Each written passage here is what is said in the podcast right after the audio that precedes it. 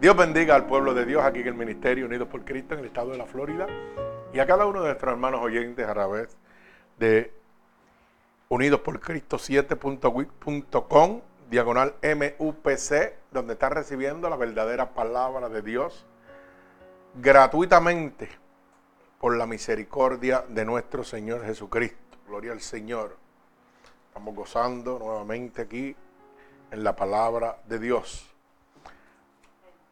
Así que en este momento hemos titulado la predicación Condenados por nuestra por la incredulidad, incredulidad. Condenados por nuestra incredulidad. Condenados por incrédulos. Más fácil, ¿verdad? Lo podemos entender. Condenados por nuestra incredulidad, o sea, por lo incrédulo que es el ser humano. Bendito sea el nombre poderoso de nuestro Señor Jesucristo. Y fíjese que he titulado esta predicación de esta manera porque tanta gente, tanta gente, tanta gente en este momento alrededor del mundo llevan una vida desenfrenada ¿verdad? A causa de la incredulidad. A causa de que realmente no creen que lo que está establecido por Dios en su palabra es ley. Y que en un momento de su carrera, usted va a tener que ir delante del Señor a darle cuenta. Dice la palabra, ¿verdad? Que todos compadeceremos ante el tribunal de Dios para ser juzgados por las cosas buenas, las cosas malas que hayamos hecho mientras estamos en el cuerpo, ¿verdad? Pero lamentablemente hay mucha gente que no, no le interesa, no lo creen. Y es triste, ¿verdad? En este momento uno ver personas que realmente, ni aún oyendo los testimonios del poder de Dios, traen esa incredulidad, no solo para satisfacerse ellos, sino para que los que están alrededor de ellos, que están oyendo, también empiecen a dudar de lo que Dios está haciendo. Pero la misma palabra dice que los últimos días se predicará por testimonio. Y quienes aún viendo los milagros de Dios van a creer. Y esto no es nuevo, hermano, porque desde el principio cuando Jesús sanaba, libertaba, dudaban de él. Unos decían que era un demonio también, que echaba demonios por, por Belcebú, ¿verdad? Haciendo el bien. Y hoy en día hay tanta gente que se denominan ateos, pero cuando tienen la menor situación dicen, ay Dios. ¿Y usted sabe por qué? Porque el ser humano fue creado por Dios y para Dios. Y su conciencia los delata, su corazón los delata. Aunque su alma y su espíritu estén perteneciendo al enemigo de las almas. Fuimos creados por Dios y para Dios. Y eso es algo que usted no va a poder borrar nunca. Por eso la persona más malvada, el ateo más malo, usted lo va a oír algún momento de su vida diciendo, ay Dios reconociendo que hay un Dios. O sea que ellos mismos se contradicen. Por eso esta predicación, condenados por la incredulidad. Tanta gente condenado por no creer en la palabra de Dios. Y quiero hacer la aclaración, Dios no condena, se condena a usted mismo. Porque usted tiene un libre albedrío para tomar la decisión que usted quiera. ¿Verdad? Gloria al Señor. Pero vamos a la palabra en el libro de San Juan, capítulo 3, verso 16 al verso 36. Y voy a orar por esta palabra. Señor, estamos delante de tu bella presencia en este momento y yo te pido, Dios, que tú envíes esta palabra como una lanza atravesando corazones y costados, pero sobre todo rompiendo todo yugo y toda atadura que Satanás, el enemigo de las almas, ha puesto sobre tu pueblo a través de la divertización del Evangelio, Padre. Rompe todo yugo y toda atadura, Señor, con esta poderosa palabra llena de tu amor, de tu gracia y de tu misericordia, Dios. Allégate a cada persona que la reciba en este momento y llénalos de tu amor, Señor. Te lo pido en el nombre poderoso de tu Hijo amado Jesús y el pueblo Cristo dice, amén. Leemos la palabra de Dios en el nombre del Padre, del Hijo, del Espíritu Santo y con el pueblo de Dios continúa diciendo, amén. San Juan 3:16. Una palabra poderosísima, la que hemos oído mucho, pero lamentablemente mucha gente no la cree. Y es una donde Dios expresa todo su amor hacia su creación máxima que somos nosotros. Bendito sea el nombre de Dios. Leemos la palabra de Dios en el nombre de Jesús. Porque de tal manera amó Dios al mundo que ha dado a su unigénito, para que todo aquel que en él cree no se pierda, mas tenga vida eterna.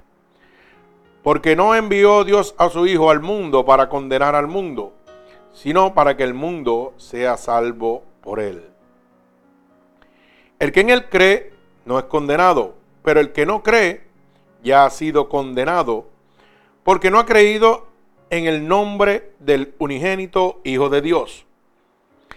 Y esta es la condenación, que la luz vino al mundo y los hombres amaron más las tinieblas que la luz, porque sus obras eran malas. Porque todo aquel que hace lo malo aborrece la luz y no viene la luz para que sus obras no sean rependidas. Mas el que practica la verdad viene a la luz para que sea manifiesto que sus obras son hechas en Dios.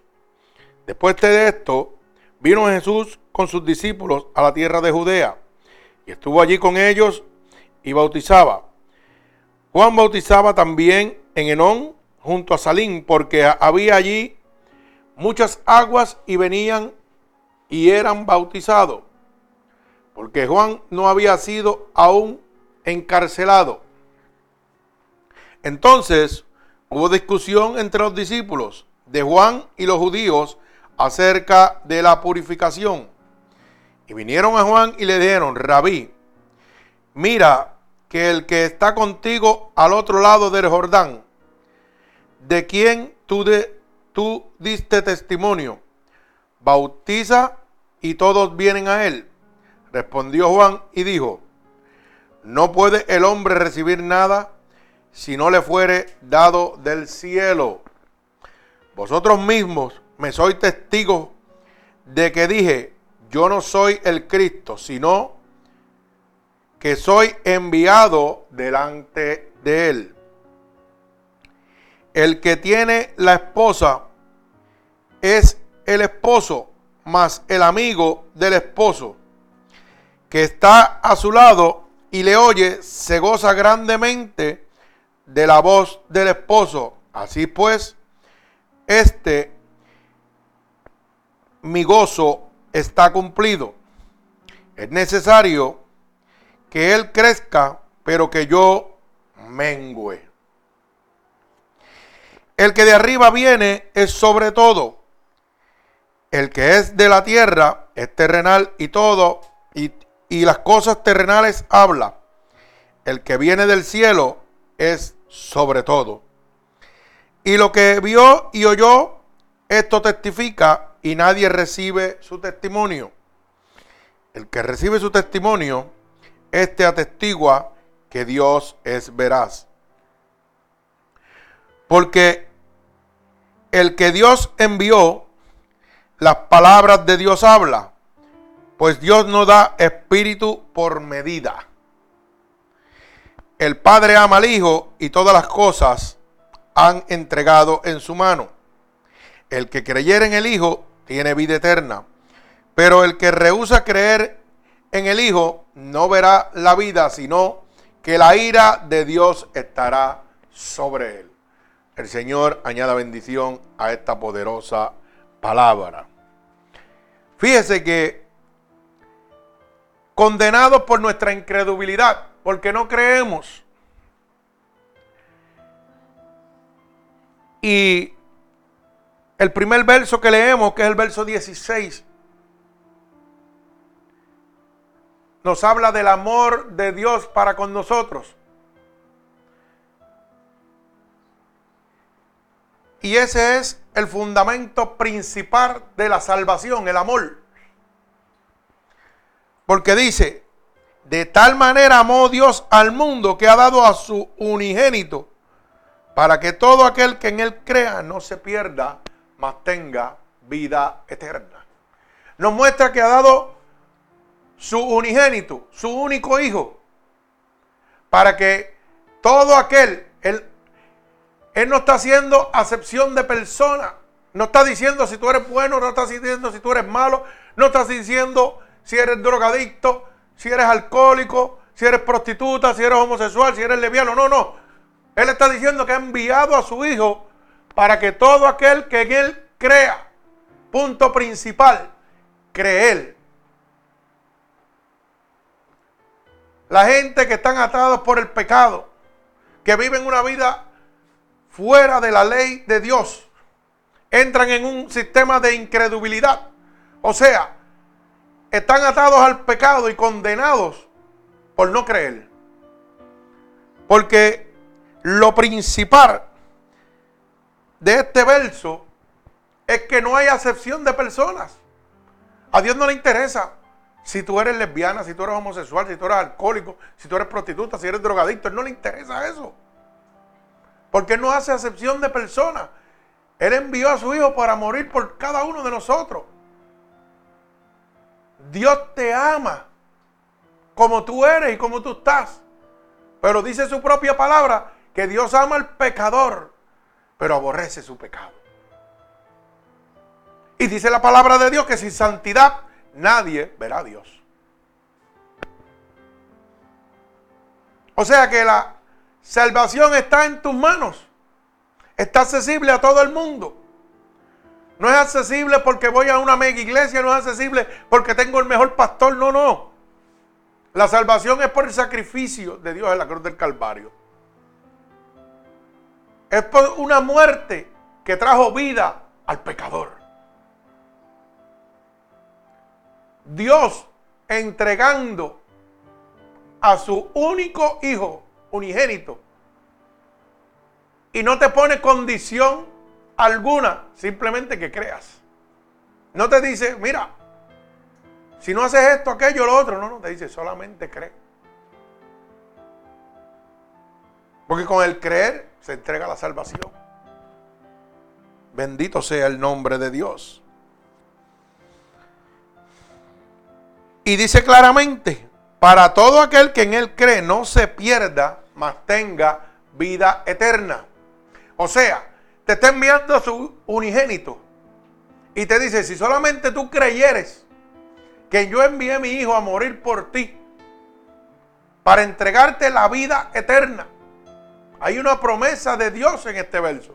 Hay vida eterna para los que creen. O sea que no es solamente este lugar donde vamos a estar. En un momento de la vida, el alma y el espíritu se van a desprender de la carne. Porque nuestro cuerpo es más que polvo organizado. Ese polvo organizado que se forma con el soplo de vida de Dios. Pero luego, dice la misma palabra, que el polvo va a dónde? A la tierra de donde salió. Pero la alma y el espíritu eran a Jehová el que los dio. O sea que ese polvo organizado lo que hace es que es un medio de transporte de su alma y su espíritu para que usted tenga la oportunidad de entrar al reino de los cielos. Por eso yo siempre he dicho que el ser humano está puesto en la tierra para vivir una vida limitada. Dice la Biblia que debemos durar 60, 70 y lo más robusto 80 años. Pero dice la palabra que con el aliento del recién nacido, o sea, con el soplo de Dios, lo que empezamos en la carrera hacia la muerte, hacia la disolución. Este cuerpo nace, pero con un propósito que es el de morir. O sea, yo cuando nazco, mi única meta final es la muerte. Pero una muerte para vida. Lo mismo que hizo Jesús. Una muerte para que nosotros tuviéramos vida. Este cuerpo va a morir para poder recibir la vida eterna que no es dada por el sacrificio de Dios en la cruz del Calvario. Y usted tiene la decisión mientras está en el cuerpo. Y empieza su carrera hacia la muerte. Pero en medio de esa carrera, Dios le va mostrando. Dios le va guiando. Dios le va hablando. Pero ojo, el enemigo también le va hablando. Y lamentablemente entra ese poder de condenación de la incredulidad. Yo he oído gente que dicen que Dios no existe. Y es terrible. Si hoy usted respira es por Dios. Con solamente abrir los ojos usted está mirando todo el poder de Dios, toda la gloria majestad de Dios. Y hay gente esperando milagros y quieren ver milagros, pero qué más milagro que ver la creación, ver los mares, ver la tierra, sentir el viento. ¿Qué más milagro que ese? Mi alma alaba al Señor. Pero tenemos que entender el amor de Dios para con nosotros. Y hace claro una aclaración en este verso. Es muy clara. Fíjese que dice, verso 17, porque no envió Dios a su Hijo al mundo para condenar al mundo. Una de las excusas que más usan los incrédulos. Cuando no quiere venir, no, yo no voy para allá porque Dios me está condenando. El pecador dice, Dios me está condenando. No, hermano, Dios no te condena. Dice la palabra que todas las cosas me son lícitas, pero no todas me convienen. Yo tenía derecho de ser adúltero, como lo era, pero no me convenía. Y la incredulidad mía en Dios hacía que yo siguiera viviendo esa vida de adulterio, de fornicación. Satisfacía mi carne, pero mi incredulidad en el poder de Dios, en la gracia de Dios, en la misericordia de Dios, no me hacía ver a Dios. No me dejaba ver a Dios. No me dejaba ver el sacrificio de Dios en la cruz del Calvario. Y yo decía, ah, ¿sabe qué? Fíjate de eso. Yo voy a seguir viviendo mi vida como me da la desenfrenada, como me da la gana. Total, fíjate de eso. Yo no sé si el cielo es cierto. Yo no sé si Dios es una realidad. Hablaba de Dios sirviéndole a Satanás mi palabra decía cuando tenía algún problema, ay Dios, ¿qué más me va a pasar? Ay Dios, ¿qué más me va a pasar? Y estoy hablando yo por mí. Yo no sé si a usted le ha sucedido, pero yo estoy seguro que le ha sucedido. Porque viviendo una vida pecaminosa, yo le aseguro que en algún momento de su vida usted pronunció la palabra, ay Dios, declarando de que ay Dios, diciéndole a Dios que mira lo que me está pasando, siendo uno malvado. ¿Y por qué? Porque fuimos creados por Dios y para Dios. Y yo vivía mi vida desenfrenada, como todo pecador. Pero no sabía, no conocía. Pero ¿sabe por qué? Eso no me hacía a mí como que la ley de Dios no iba a caer sobre mí porque yo no conocía, porque yo no conocía porque no quería. Porque Dios se había encargado de enviar gente a predicarme el Evangelio y yo los votaba. Y cuando yo veía que venían los aleluyos, venía alguien por ahí, yo pegaba para hablar malo y todo, y daban un about face y olvídese. O sea que yo mismo estaba obviando lo que Dios quería hacer con mi vida. Y decía, no, no, olvídate de eso. Pero ese era el poder de la incredulidad. Y vivía mi vida como si no hubiera una vida eterna, como si no hubiera un cielo. Pero ¿sabe qué? Cuando choqué con Dios, Dios se encargó de enseñarme ese cielo. Y me dijo, bueno, ¿sabes qué? Como tú no crees, pues va para el cielo. Y Dios se encargó de mostrarme ese cielo que es real. Estuve muerto en mi casa, fui al cielo y volví. Y esa vida eterna que Dios y ese lugar que Dios ha preparado para nosotros es una realidad. Yo no necesito que usted me crea. Yo se lo estoy diciendo. ¿Sabe por qué? porque es mi deber testificar lo que Dios ha hecho en mi vida. Pero es deber suyo aceptarlo o no aceptarlo. Todas las cosas me son lícitas, pero no todas me convienen. Yo le puedo decir todos los milagros que Dios ha hecho en mi vida. Cómo Dios ha mostrado su amor en mi vida, a pesar de que yo era un hombre pecaminoso totalmente, que estaba condenado al infierno. Y pensaba que porque no le hacía daño a nadie, ayudaba a todo el mundo, yo era bueno. Eso era mi pensamiento. Pero ¿sabe quién infundía ese pensamiento? La incredulidad. Porque el yo ser incrédulo, yo decía, ah, por bueno, olvídate, si Dios existe, por bueno me va a salvar. Porque yo soy bueno, yo no le hago daño a nadie. Pero había una ley que decía claramente las cosas que yo no debía violar si quería entrar al reino de los cielos. Y lo que yo tenía que hacer. Pero yo, bajo mi incredulidad, me descansaba en lo que yo pensaba. Ah, Dios es bueno, Dios es amor.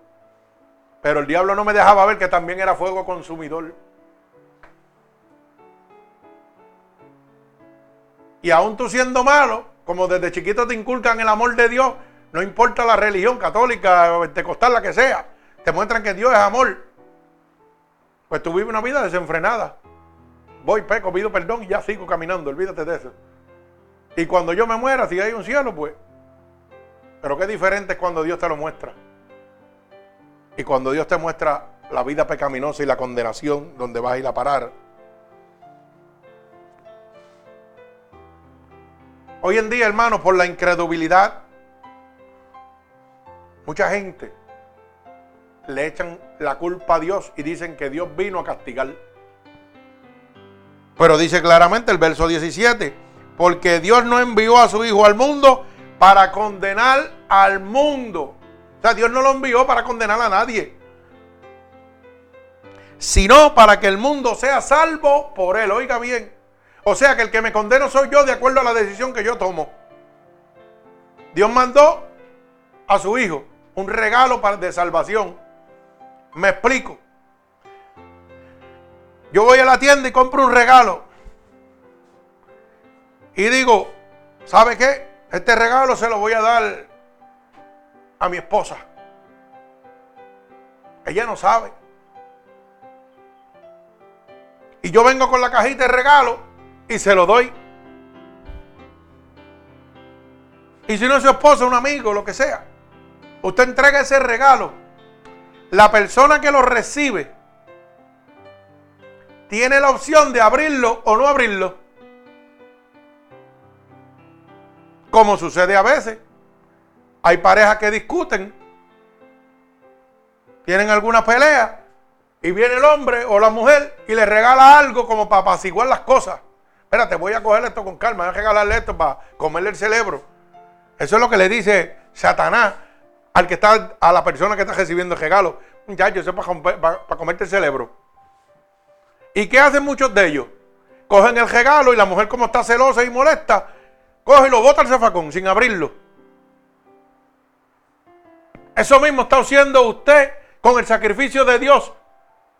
Lo tira a la basura sin probarlo, sin abrirlo, sin saber lo que Dios tiene para usted. Ahí venía una sorpresa, un regalo que iba a alimentar su corazón. Cuando usted lo abriera, ese enojo que usted tenía iba a desaparecer, ¿verdad? Porque se iba a sentir, wow, mira lo que me regaló, qué bueno. Quiere decir que tiene buenos sentimientos. Era manera de expresar amor ese regalo. Así mismo es Dios. Su manera de expresar el amor es regalándonos a su Hijo para que todo aquel que en Él crea no se pierda, tenga vida eterna. Así es el amor de Dios. Pero usted hace lo que usted quiera, usted abre el regalo, lo bota. Y lamentablemente, a causa de la incredulidad, la mayoría de la gente vota el regalo. Y entonces se autojustifican diciendo que Dios me va a condenar. No, Dios no te va a condenar. Porque cuando yo hablo con gente atea, o gente homosexuales o lesbianos o lo que sea. Su primera excusa es que Dios me va a castigar. Dios, Dios no castiga. Se castiga usted mismo. Dios sí reprende a sus hijos. Porque Dios al que ama, reprende. Pero es cuando usted se convierte en, sus hijos. Usted es una creación mientras no acepta a Cristo. Mientras no, no acepta el sacrificio de Dios en la cruz del Calvario. Usted es simplemente una creación de Dios, un polvo organizado. Pero cuando yo acepto a Cristo, esa alma y ese espíritu se lo estoy entregando a Dios. Y ese polvo organizado vuelve al polvo de la tierra de donde salió. Pero mi alma y mi espíritu van a ir a una vida eterna. Que yo soy ganador de esa vida eterna. ¿Usted sabe por qué? Por el amor de Dios. No porque soy merecedor, porque Dios me lo regaló. Enviando a su hijo a morir para que yo tuviera vida eterna. Como dice el verso 16. Mi alma alaba al Señor. Perdón. Dice la palabra, verso 18, el que en él cree no es condenado.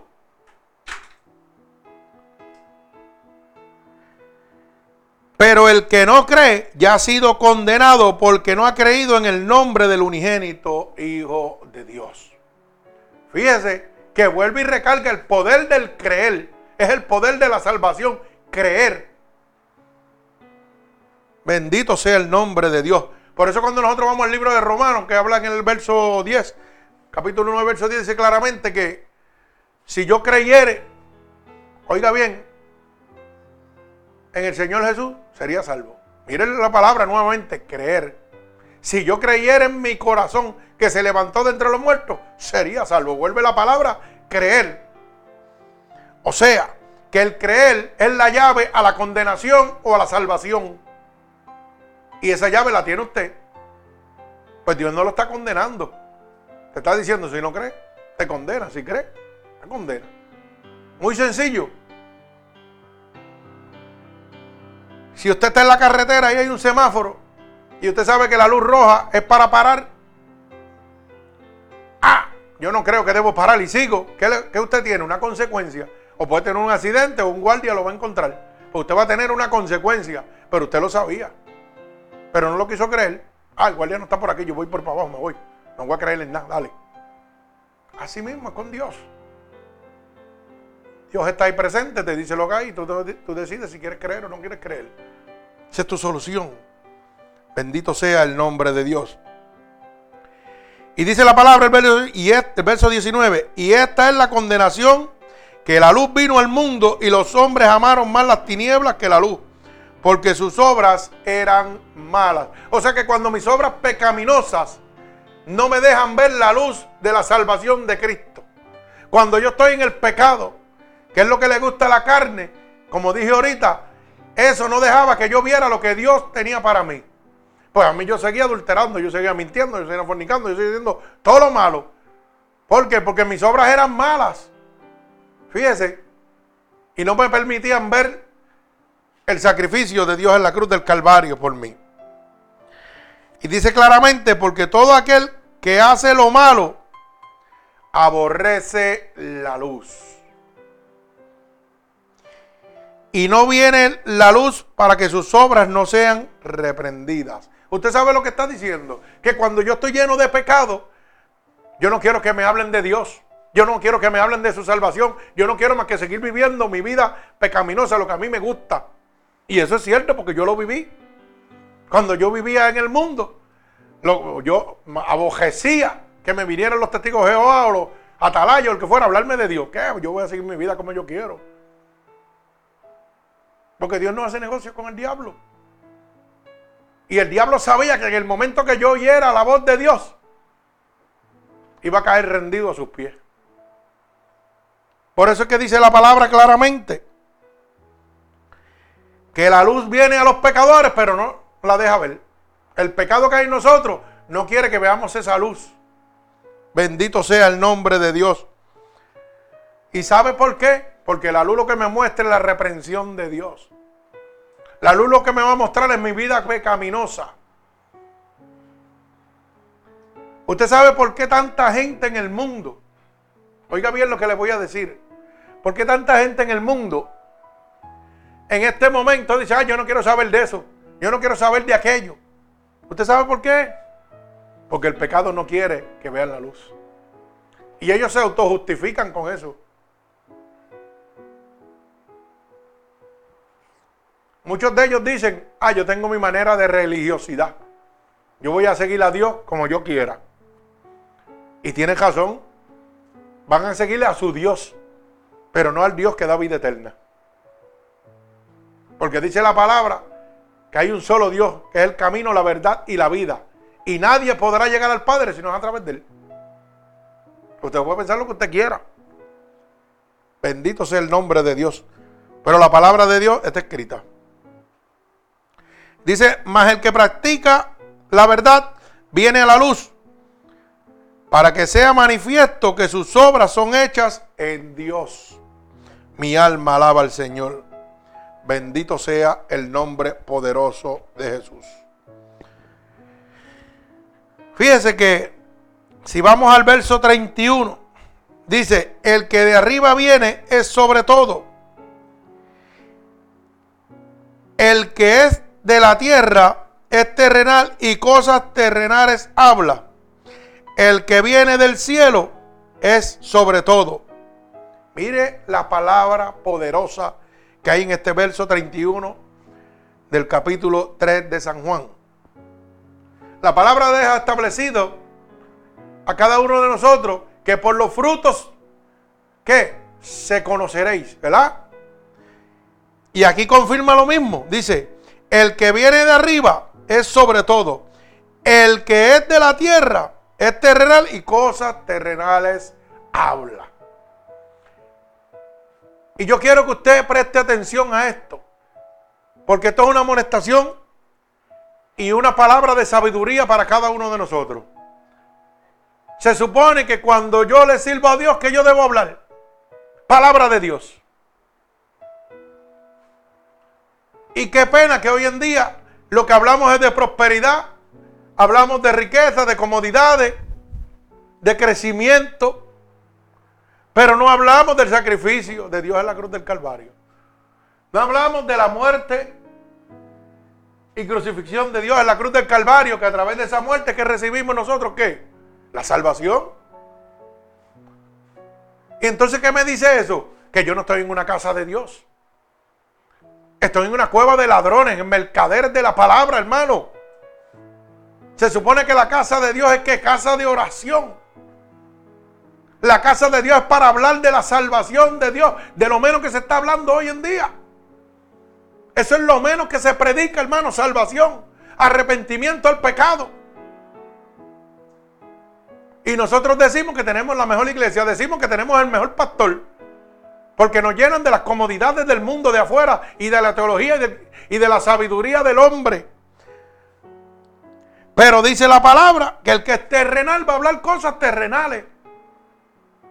Pero el que es de Dios va a hablar cosas de Dios. Y el propósito y la voluntad divina de Dios, ¿qué? La salvación de su alma. Y la única manera de usted recibir esa salvación es a través de qué? De yo dejarle saber a usted que Dios murió por mí. Y que yo tengo el derecho con, con solo creer, puedo entrar al reino de los cielos. Oh, pero eso no interesa. Pero fíjese qué bonito y qué interesante ese verso 31. Para que nosotros conozcamos los que vienen de Dios y los que no son de Dios. Mi alma alaba al Señor. Márquelo Póngalo en su corazón. Para que cuando alguien con mucha teología venga donde usted. Pero ven acá, tú hablas bien bonito, pero no me has dicho ni una sola palabra de salvación. Tú no me has dicho una palabra de arrepentimiento. Tú no me has mostrado que yo estoy mal y que me voy a, condenación por no creer, por yo llevar la vida desenfrenada que yo llevo. Pero si me estás hablando de que ven aquí, siéntate aquí, para que tú veas cómo vas a prosperar, cómo Dios te va a hacer crecer, cómo Dios... Ay, santo, mi alma alaba al Señor. Pero ¿dónde está el plan de salvación de Jesucristo? ¿Dónde lo dejamos? O sea que el sacrificio de Dios en la cruz del Calvario fue en vano. Cuando usted no habla de Él, eso es en vano. Bendito sea el nombre de Dios. Qué pena. Así que dice el verso 32, y lo que vio y oyó, esto testifica y nadie recibe su testimonio. Que mucho pasa. ¿ah? Cuando nosotros vemos, oímos, cada uno de nosotros, testificamos, pero nadie recibe nuestro testimonio. ¿A causa de qué?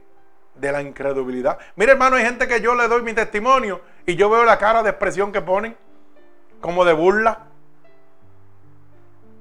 Y aún, oiga bien, y aún, porque yo recuerdo que fui a una iglesia en Puerto Rico a predicar y llevé los CD, los pusieron en la pantalla, donde aparecía mi tumor, donde no estaba, donde aparecía mi pulmón, donde no estaba, que lo vieron allí. Y todavía yo miraba vueltas redondas y veía gente con cara de burlón. Como diciendo, fíjate de eso. Yo no lo creo. En las supuestas casas de Dios. ¿Ah?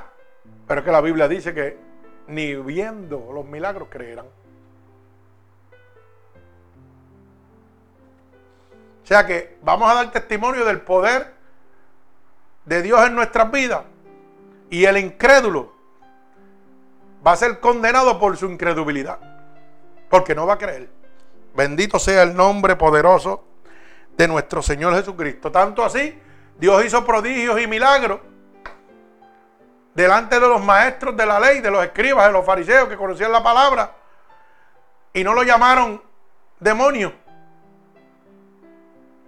Y no creían que, perdón, que era el Hijo de Dios.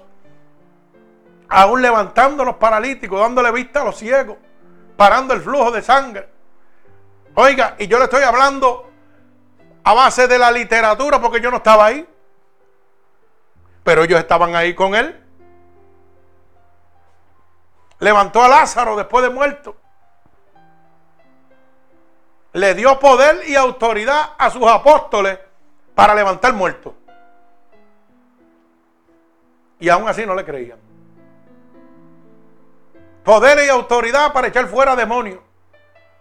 Y aún así no le creían. Así que no se sienta mal, hermano, porque no le crean a usted. Usted de su testimonio, góceselo. Y usted sabe que usted está haciendo la voluntad de Dios. El que está allá lo recibe o no lo recibe. El regalo te lo traigo. Si tú lo quieres abrir, lo recibes. Si no lo quieres abrir, pues estás condenado. Como dice la palabra, la luz vino a ellos, pero la luz no la quisieron recibir. Bendito sea el nombre de Dios. Mire, hermano, yo siempre digo que cuando yo me encuentro con personas que están en vidas pecaminosas o algo así, yo no trato de ser mejor que ellos porque yo viví esa vida. Yo trato de decirle que hay, hay uno que los ama, que los quiere. Y se supone que yo hable de que, si Cristo habló de amor, se supone que yo hable de amor. Yo hablo del amor de Dios.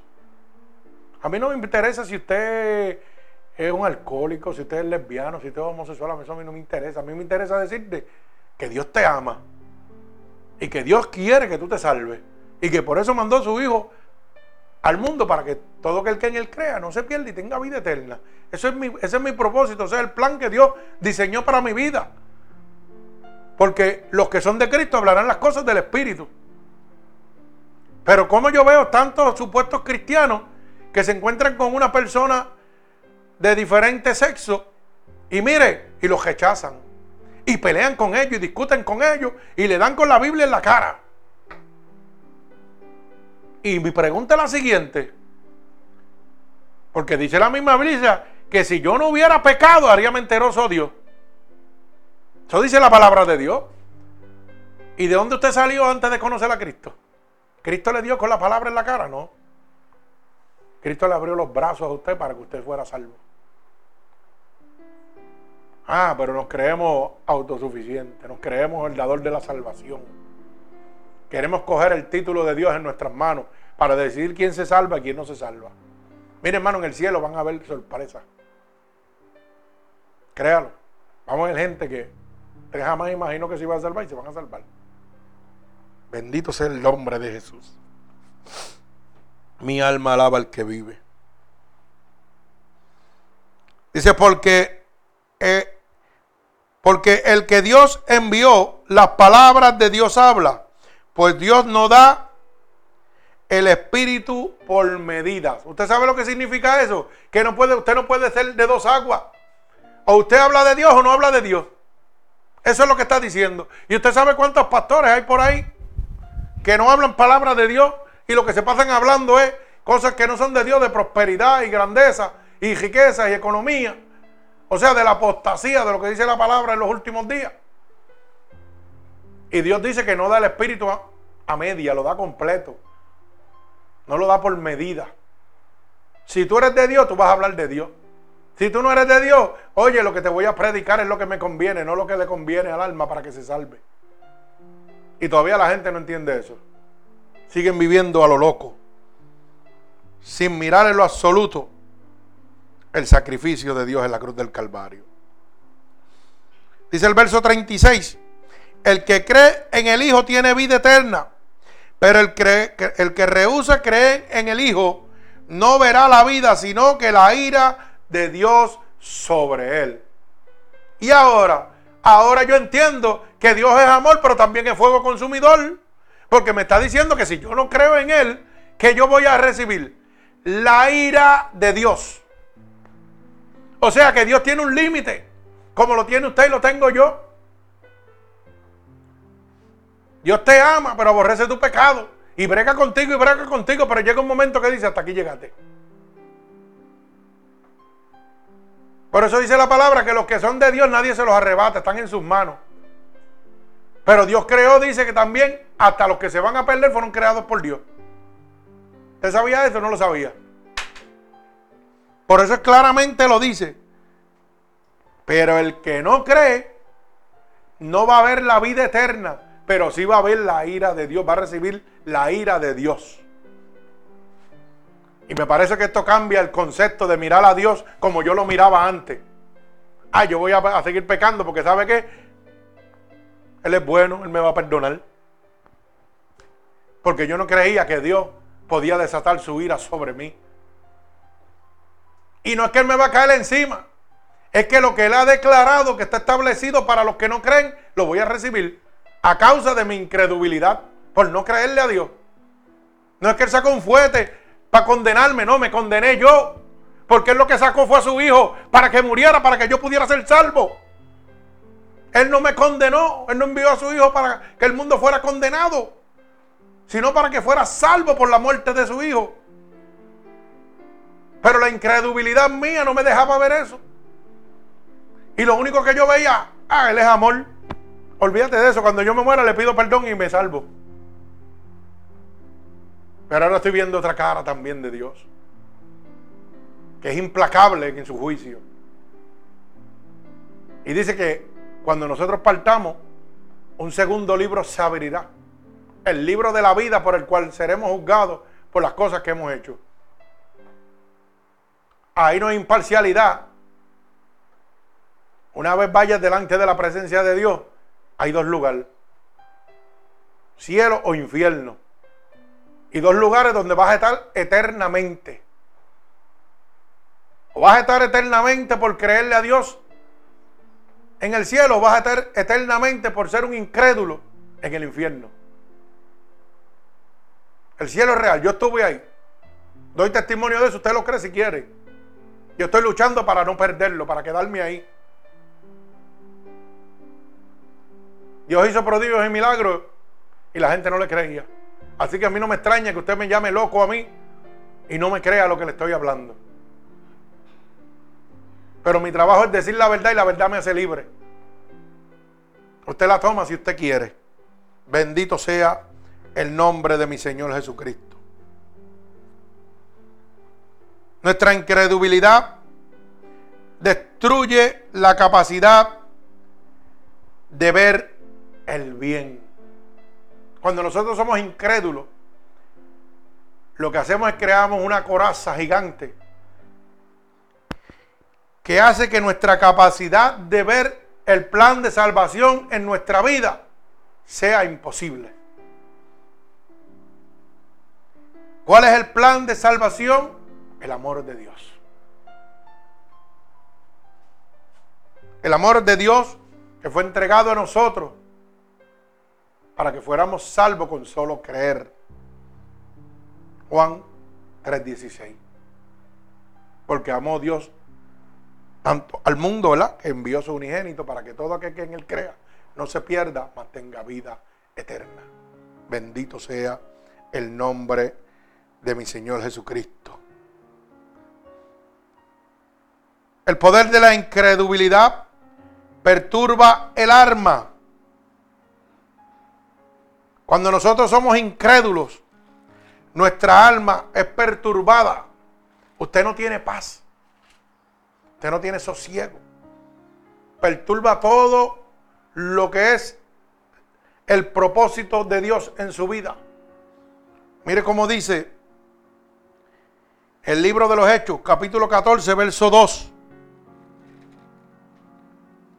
Y esto es cuando Pablo y Bernabé le hablaban al pueblo en icono. Dice, mas los judíos que no creían excitaron y corrompieron los ánimos de los gentiles contra los hermanos. Oiga bien, más los judíos que no creían excitaron y corrompieron los ánimos de los gentiles contra los hermanos. O sea, Pablo y Bernabé estaban predicándole a quién? A los gentiles. Pero los mismos judíos, pueblo de Dios, estaban qué? Excitando a los que iban a recibir la palabra de Dios para salvación. O sea, agitándolos, corrompiéndolos, ¿para qué? Para que no creyeran. Para que se quedaran incrédulos. Porque sabían que qué? Que lo mismo que me pasó a mí, que le pasó a usted, que hoy le sirve a Dios, le iba a pasar a ellos. Si recibían la palabra de Bernabé y de Pablo, iban a ser libres. Iban a ser salvos. Pero a los judíos no les convenía. Por eso dice que excitaban y corrompieron los ánimos de los gentiles. Cuando Bernabé y Pablo le estaban hablando, ese pueblo gentil tenía ánimo porque estaba recibiendo qué palabra de vida. Pero ellos vinieron a corromperlo. O sea, vinieron a hacer el trabajo del diablo, a evitar que usted se salvara. Porque como la verdad nos hace libres, pues a ellos no les convenía que los gentiles, aquel pueblo pecador, recibiera esa palabra de Dios. ¿Que estaba quién? Bernabé y Pablo llevándole a ese pueblo. Bendito sea el nombre de Dios. O sea, que la incredulidad perturba el alma. Bendito sea el nombre de Dios. Esos judíos tenían su alma perturbada totalmente y no querían que nadie, oiga, recibiera esa salvación. Querían mantenerlos de la misma condición que ellos se encontraban, porque el pecado rechaza la luz de Dios. Y ese era el trabajo de ellos, evitar que la luz de Dios llegara a ese pueblo gentil. Bendito sea el nombre de mi Señor Jesucristo. El poder de la incredulidad endurece la sensibilidad. Cuando nosotros somos incrédulos, ¿sabe qué sucede en nosotros? La parte sensible, la parte que acepta todo, se endurece. Me explico. Cuando yo tengo una pareja, para que usted lo pueda entender con mi esposa, y yo la lastimo, vamos a decir lo más común, o ella me lastima, y yo le soy infiel con una mujer, o ella es infiel con un hombre, ¿qué sucede? Tal vez hay un perdón, y volvemos, pero ¿qué hay? Hay una espina, o sea, la sensibilidad de ella va a estar marcada. La sensibilidad mía, si me fue a mí que me lo hizo, va a estar endurecida. Ya yo no voy, a ser la misma persona. ¿Por qué? Porque he levantado una barrera. Antes yo era sensible a que me acariciara, que me, dijera que me ama. Una vez fallé, ya esa barrera se levantó. Y aunque tú me digas que me amas y me demuestres que me amas, esa barrera está ahí. Ya yo no soy sensible a lo que tú me quieres decir, a lo que tú quieres hacer conmigo aunque tú vengas con buena intención. La incredulidad hace ese propósito en la vida de la persona que se va a salvar. Por eso es que nosotros decimos, ah, yo soy muy joven para conocer a Jesús. Ay, Jesús no existe. Ay, yo tengo mi manera de buscar a Dios. Porque la sensibilidad, la parte sensible de mi corazón, que está diseñada para recibir a, a Dios, lo que ha hecho es que ha levantado una coraza. ¿Para qué? Para que el pecado predomine sobre mí y no venga la salvación de Dios por medio de su amor y de su sacrificio a mi vida. Eso era lo que nosotros hacíamos. Cuando nos venían a hablar y vivíamos en la vida de pecado, levantábamos esa coraza. Ya la parte sensible mía estaba tachada, estaba oculta. Yo no dejaba que eso llegara a mí. Bendito sea el nombre poderoso de mi Señor Jesucristo. Eso lo vemos en el libro de, los Hechos, capítulo 19, verso 9. Libro de los Hechos, capítulo 19, verso 9. Cuando Pablo le habla al pueblo en Efeso, dice, pero endureciéndose algunos y no creyendo, maldiciendo el camino delante de la multitud, se apartó Pablo de ellos y separó a los discípulos, discutiendo cada día en la escuela de uno llamado tirano. Oiga bien. Repito, pero endureciéndose algunos y no creyendo, cuando yo no creo, cuando soy un incrédulo, ¿qué hago? Endurezco mi corazón. La sensibilidad mía es echada afuera. Mi corazón se convierte como de piedra para que lo pueda entender. Y no está presto para recibir amor, sino odio, rencor, es como una, como una, como una pared que usted levanta. Bendito sea. Por eso dice, maldiciendo el camino delante de la multitud. Se paró Pablo, se, se apartó Pablo de ellos y separó a los discípulos, discutiendo cada día en la escuela de Tarso. O sea, Pablo, los, ¿qué hizo? Se apartó, pero se llevó con quién? Los discípulos, los apartó también, se los llevó ¿Para qué? Para que no se contaminaran. ¿Usted sabe por qué? Porque cuando yo tengo el amor de Dios en mí, ¿sabe qué sucede? El enemigo lo sabe. Cuando usted es cristiano y realmente le sirve a Dios, el enemigo lo sabe. Y sabe que su corazón ha sido transformado y que usted va a estar dispuesto a dar amor, servicio a favor de Dios sin importarle quién sea la persona. O sea, me explico. Yo soy de Dios y hay un demonio allá. Y el diablo lo sabe y va a mandarle el demonio. ¿Sabe por qué? Ah, no, ya él no era como antes. Ahora es sumiso, ahora es sensible. Él va a ir a hablarte de Dios. Vete, no te preocupes. Pero el diablo está preparado para destruirte. ¿Por qué? Porque somos vulnerables por el amor que vive dentro de nosotros. Ya yo no quiero hacerte daño, lo que quiero es amarte y que tú recibas lo que yo tengo. Tengo que cuidarme. Tengo que cuidarme. Yo no puedo porque Dios me haya llenado de su poder y su gloria ir a hacer el bien si Dios no me ha mandado. ¿Por qué? Porque yo estoy vulnerable por el amor que siento por las almas. Y eso es lo que hizo Pablo. Apartándose de él, ¿qué hizo? Los apartó, cogió a sus discípulos y dijo, mm, esto me lo llevo yo porque me lo van a dañar. ¿Qué está mostrando? Que el que estaba lleno del poder de Dios era Pablo. Y los discípulos estaban, mire, todavía en leche, no estaban en vianda. Pues no lo puede dejar ahí. Tuvo que apartarlo de esa multitud para cuidarlo. Asimismo, hacía Dios con Pablo. Pablo estaba lleno de un poder, pero había unos que tenían menos poder. Y Dios cuidaba a Pablo y le daba la sabiduría para cuidar al pueblo. Así mismo hace con nosotros. Dios nos llama, nos capacita luego nos envía. Pero cuando nos envía, nos envía lleno de su poder. Y es cuando Él envía, no es cuando yo quiero ir, porque mi corazón es tan amable. ¿Por qué? Porque acuérdese que cuando Dios entra en nosotros, ¿qué sucede en nosotros, en nuestro corazón? Hay una transformación total. Ya ese corazón de piedra se convierte en un corazón de sangre dispuesto a amar, a servir. Ya usted no va a pensar como usted pensaba. Ya usted va a pensar como Dios quiere que usted piense. Ya usted no va a hacer lo que usted haría. Usted va a hacer lo que Dios haría en esa situación. Bendito sea el nombre poderoso de nuestro Señor Jesucristo. Usted sabe que la incredulidad cuestiona la autoridad de Dios. Cuestiona la autoridad de la palabra de Dios. Cuando yo estoy viviendo en una vida pecaminosa, yo digo que yo estoy bien y la palabra de Dios está mal.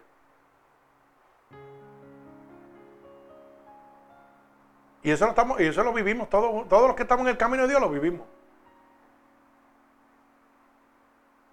Porque cuando iba por ahí que oía a la gente religiosa hablando, decía, muchacho, mira, eso no lo puede hacer porque te voy para el infierno. ¿Qué es el infierno? El infierno no existe.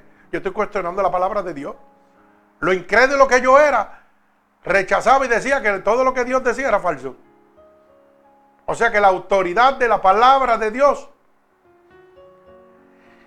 oiga, hace que nosotros no veamos el plan de Dios en nuestra vida, la incredulidad. Usted no se ha dado cuenta que el bojacho, cuando usted le dice, mira, mano, que la palabra dice que no te embojaches, ah, esto me gusta, olvídate de eso, a mí no me importa. Mira, pero Dios dice que no me entrega ajeno. ¿Qué es Dios y qué Dios? A ti te dicen. Olvídate de eso. Y siguen su vida pecaminosa. Si usted se encuentra con una persona de diferentes tipos de género sexual, ¿verdad? Homosexual o lesbiano, usted va a encontrar que contradice la palabra de Dios totalmente. ¿Sabe por qué? Porque no es que la palabra de Dios contradiga su vida. La palabra de Dios le muestra su condenación. Y ellos no lo aceptan. Pero ¿sabe quién es el que tiene que hacer eso? Jesucristo. El trabajo de nosotros, los servidores de Dios, es decirle que Dios los ama. Y que estamos aquí para servirte, para ayudarte en lo que te podamos ayudar. Y que hay un Dios que como yo estuve perdido, también te da la oportunidad que tú seas salvo.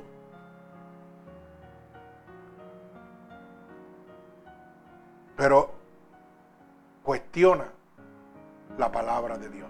Siempre va a estar en guerra contra la palabra de Dios. Porque la palabra de Dios nos muestra nuestra vida, lo que nos hace que nos muestra nuestra vida pecaminosa. Y nosotros nos, nos autojustificamos diciendo, ah, tú lo que vienes a condenarme con la palabra de Dios. No, no. Dios dice que no vino al mundo a condenar, sino a dar vida. Pero la palabra de Dios nos muestra nuestra vida pecaminosa. Porque fuimos creados para Dios y por Dios. Mi alma alaba al que vive. Gloria al Señor Jesucristo. Mire cómo dice el libro de Romanos, capítulo 10, verso 21. Romanos 10, 21. Pero acerca de Israel, dice, todo el día extendí mis manos a un pueblo rebelde y contradictor. Oiga bien, todo el día el Señor que extendió la mano al pueblo de Israel. ¿Y qué hacía el pueblo de Israel? Era que reverde a la palabra de Dios. Era contradictor a la palabra de Dios. O sea que Dios extiende la mano todo el tiempo hacia el pecador, pero nosotros somos rebeldes por naturaleza a la palabra de Dios. ¿Cuánto no hizo Dios con el pueblo de Israel? Le mostró su poder, su amor, su misericordia. ¿Y ellos qué fue? Siguieron siendo qué? Rebeldes. O sea que por naturaleza el pecado nos hace rebeldes contra la voluntad de Dios. Mi alma alaba al que vive, gloria a Dios. Bendito sea el nombre de Jesús. La incredulidad hace que los pies resbalen. Cuando yo soy incrédulo a la palabra de Dios, mis pies están resbalosos al pecado donde quiera. No importa lo que yo haga, voy a estar siempre, oiga, en el pecado. Bendito sea el nombre poderoso de mi Señor Jesucristo. Cuando yo soy incrédulo, pues hago lo que yo hacía. Cuando venía un momento de que ¿Sabe qué? Por decir un ejemplo, ah, hay un party, voy para allá y allí voy a conocer unas amigas y allí voy a vacilar y me voy a emborrachar y voy a salir con ellas y me voy a acostar y voy a gozar. Eso es lo que dice la incredulidad, porque como yo no creía en la palabra de Dios, no creía en lo que dice en Gálatas capítulo 5, verso 19, que dice que ni los fornicarios, ni los adúlteros, ni los hechiceros, ni los idólatras, ni los bojacholos que se embojachan entrarán al reino de los cielos. Pues, ¿qué yo hacía? Lo, como yo era incrédulo, ah, yo no creo en nada de eso, olvídate de eso. Pues mis pies que hacían, resbalaban totalmente a qué? A lo pecaminoso. Me llevaba de, de pies, cabeza y mondongo, como dice hermano Zacarías, al pecado, totalmente al pecado. Porque como yo no lo creía, pues mis pies seguían resbalando. Bendito sea el nombre poderoso de mi Señor Jesucristo. Mire cómo dice Primera de Pedro capítulo 2 y verso 3. Primera de Pedro. Capítulo 2, del verso 1 al verso 3. Dice así, desechando pues toda malicia, todo engaño, hipocresía, envidia y todas las distracciones. Desead como los niños recién nacidos leche espiritual no que adulterada para que por ella crezcáis para salvación. Si es que habéis gustado de la benignidad del Señor. Esto es un llamado a nosotros. Oiga, que nos dice claramente, deseche toda la malicia, todo el engaño, toda la hipocresía, la envidia, todas las distracciones, todo lo que dice Gálatas capítulo 5, verso 19. Todas las cosas que nos condenaban a nosotros. Y la aclaración del Señor es, deséchalo. Deséchalo. Pero nosotros no lo desechábamos, ¿por qué? Porque nos gustaba. Como nos gustaba esa vida pecaminosa, la luz venía a nosotros, pero nosotros no podíamos venir a, ir a la luz, la rechazábamos. Porque nuestra vida pecaminosa no nos permitía. Bendito sea el nombre de Dios. Y dice, desead como niños recién nacidos leche espiritual y no adulterada desea la palabra de Dios. No la vivas como tú quieres vivirla, no la adulteres. Hay gente que recibe la palabra y la quiere vivir como ellos quieren. Si la palabra me dice, no desee la mujer del prójimo, pues no la desee. No digas que vas a recibir una parte, no, no voy a fornicar, como dice en Gálatas, pero sí voy a desear la mujer del prójimo. No puedes adulterar la palabra de Dios. La palabra de Dios es blanca y negra. Es sí, sí y no, no. O la recibes toda o no la recibes. Bendito sea el nombre de mi Dios. Y dice, si tú no la adulterares, con ella crecerás para qué? Para la salvación. O sea que si yo guardo la palabra de Dios, blanco y negro, como Dios me la ha dejado establecida para mi salvación, oiga, voy a entrar a esa vida eterna. Pero si yo la adultero, como están haciendo mucha gente que dice que son cristianos, pero viven una vida doble. Hermano, no van para la salvación. Donde van es para el infierno. Bendito sea el nombre poderoso de mi Señor Jesucristo. Si es que habéis gustado la benignidad del Señor, recibe la voluntad de Dios, el amor de Dios, el sacrificio de Dios, que ha llegado por la benignidad de Dios a tu vida, por ese amor por esa gracia que es inmerecedora. Recíbela, pero recíbela completa, no a medias. No camines en dos aguas. Mantente conforme a la voluntad de Dios. No vayas a la iglesia para que el pastor te vea, para que el cura te vea, pero cuando sales a la calle vives una doble vida. Vives como te da la gana. Y como tú estás viviendo como te da la gana, pues ¿sabes qué? No hay vida eterna para ti. No va a haber vida eterna para ti. Bendito sea el nombre de Dios. Y culmino. La incredulidad nos roba la bendición de Dios. Cuando yo soy incrédulo, hermano, pierdo el reino de los cielos. Ese lugar que Dios ha ido, como dice su palabra, a preparar morada para donde Él esté, estemos con nosotros, con Él. Cuando yo soy incrédulo y no creo nada, de lo que la palabra de Dios está establecida, me roba la bendición que Dios tiene para mí. Esa palabra dice que ha preparado un lugar donde enjugará toda lágrima, donde no habrá más llanto, no habrá más dolor, porque las primeras cosas pasaron. Yo pierdo esa bendición. Yo pierdo la bendición de estar sentado a la diestra del Padre. Ahí, mira, ahí, al lado del Señor de recibir esa corona. Y eso todo por la incredulidad.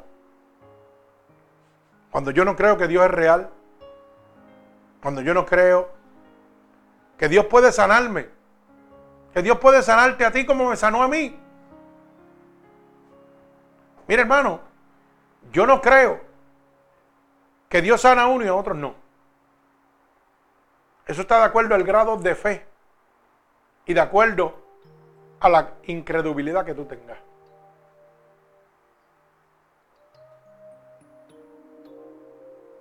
¿Sabe por qué? Porque Dios no hace sesión de personas. Que sí, que está establecido un límite de vida para nosotros, claro que sí. Pero en medio de ese límite de vida, Dios va a demostrar su poder y su gloria en la vida suya. Claro, Dios me sanó yo no voy a decir que, que a lo mejor no me muero mañana. Pero me sanó y me tuvo ya 15 años vivo. Me mostró su poder, su gloria y su amor. Y que yo soy eterno en la tierra, no. Algún día tengo que morir. Entonces la incredulidad de la gente, Dios, pero se murió. ¿Pero cuántos años? Cuando están graves en un hospital, que están en intensivo, que no pueden respirar, que no pueden hacer nada, los saca, le da una semana de vida. Ya unos para que se salven, otros para que testifiquen la gloria de Dios. Y todavía la gente dice, Dios, pero se murió. Pero es que no somos eternos en la tierra, somos eternos allá arriba, en el paraíso. Pero Dios te sanó. Dios me sanó. Dios me sanó y yo estoy sano hace 15 años, 15, 16 años ya. Pero eso no quiere decir que yo me puedo morir mañana. ¿Y dónde yo veo la gloria de Dios? Hermano, se va a morir. Usted lo que lo va a durar es un año. Porque lo que usted tiene, el tumor que usted tiene, mire, ¿sabe qué? Todo el que lo ha tenido vive un solo año de vida. Y yo llevo 17, si me muero mañana, vi la gloria de Dios. Y digo que Dios sana, que Dios restaura.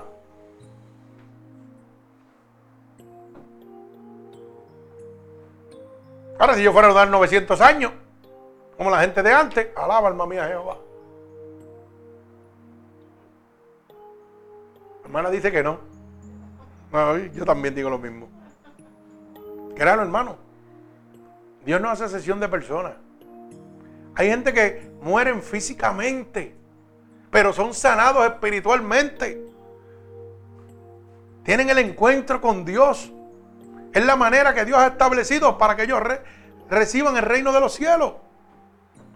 Pero nuestra mente humana es tan diminuta que no podemos ver. Por eso dice la palabra de Dios. Porque tus pensamientos no son mis pensamientos. Porque tus manos no son mis manos. Esa es la palabra de Dios. Y dicen que él era cristiano y se murió. No, va a ser una momia. Que va a durar mil años, dos mil años. Hermano, todos nacimos para morir. Pero de que Dios derrama el poder de sanación en toda criatura que le acepte, eso es así. Eso es de acuerdo al grado de fe que usted tenga. Por eso dice, si tuviera fe como un grano de mostaza, le diría al monte, échase al lado, y él se echaría. ¿Por qué no se echa? Porque la duda vive en nosotros. Pero que un hermano se muera en medio de una enfermedad, un hermano cristiano que haya batallado, no quiere decir que Dios no lo ha sanado. Porque usted no sabe la sanación que hizo Dios en esa persona. Era el tiempo de él, era el tiempo de él. Pero Dios tuvo una sanación en esa persona. Sanó su alma, su espíritu, su vida.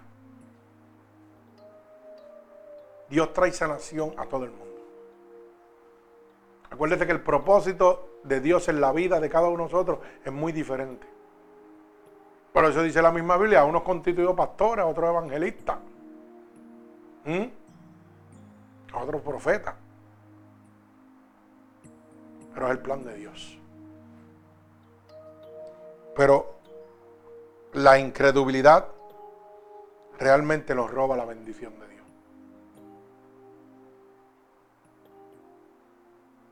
Yo estuve muchos años perdiendo la bendición de Dios. No la conocía por incrédulo. A usted también le pasó. La incredulidad forma parte de nuestra esencia.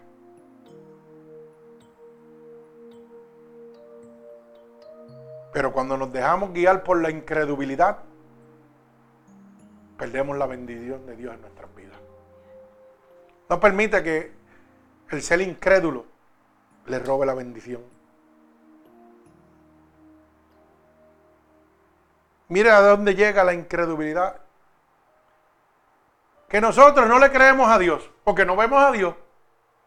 No lo vemos y no le creemos.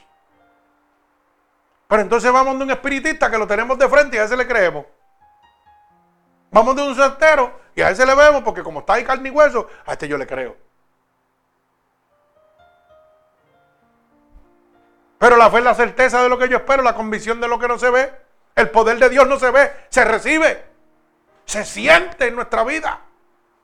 Yo no tengo que verlo, yo tengo que recibirlo. Eso es lo único que yo tengo que hacer. Recibir ese poder de Dios. Yo no necesito verlo. Yo no necesito ver a Dios para saber que es real. Yo necesito que Él me abrace, que Él me acompañe, que Él me ilumine, que Él me guíe, que Él me cuide que me prevenga de toda tentación. Yo no necesito verlo en carne y hueso. Los apóstoles lo tuvieron carne y hueso y le fallaron.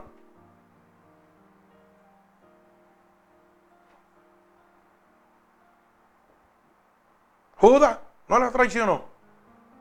Y andaba con él en carne y hueso y lo traicionó. Pues no se sienta mal, hermano, si usted le ha fallado a Dios en algún momento. Levántese. Y dígale, Señor, no pensé porque mi incredulidad me dijo que eso no era así. Y yo hice esto así. Dile al Señor en este momento, Señor, perdóname por ser incrédulo. Por yo no creer en tu palabra. Por yo no recibir esa luz y querer vivir mi vida a mi manera. Así que en este momento, hermano oyente, si usted ha entendido que la incredulidad de su vida le está robando la bendición de Dios, la salvación que Dios tiene para usted.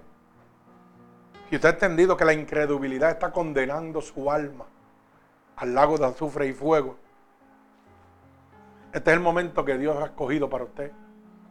Para que usted decida a Dios decirle, Señor, saca de mí esta incredulidad.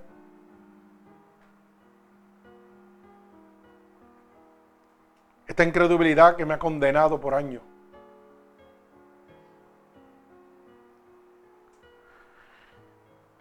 Así que en este momento lo único que tiene que repetir conmigo es estas palabras. Señor, te pido perdón por ser incrédulo, por llevar una vida de la manera que llevo, por no creer en tu palabra, por no creer en tu sacrificio. Por eso te pido que me perdones en este momento, por todos mis pecados que he cometido a conciencia o inconscientemente. He oído que tu palabra dice que si yo declaro con mi boca que tú eres mi salvador, yo sería salvo.